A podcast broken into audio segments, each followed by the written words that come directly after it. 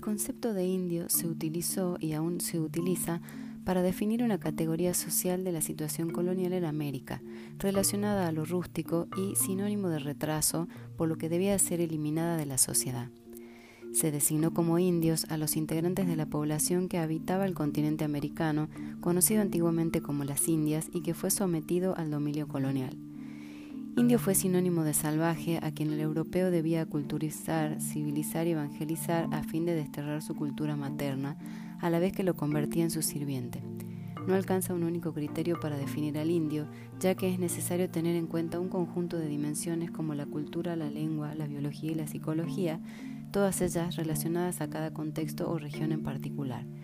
Contrastando definiciones, la población indígena podría definirse como una cultura diferente respecto a la dominante, que desde el punto de vista de esta última provoca un desajuste dentro de la sociedad nacional.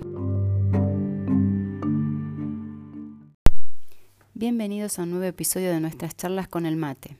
Hoy vamos a conocer Hermaya Catering en Movimiento, una empresa familiar ubicada a 15 minutos del centro salteño sobre la Ruta 51 en la localidad de San Luis. Cuenta con más de 11 años de experiencia en gastronomía y te dan la posibilidad de planificar, organizar y coordinar tu evento, ya sea total o parcialmente, según lo que necesites.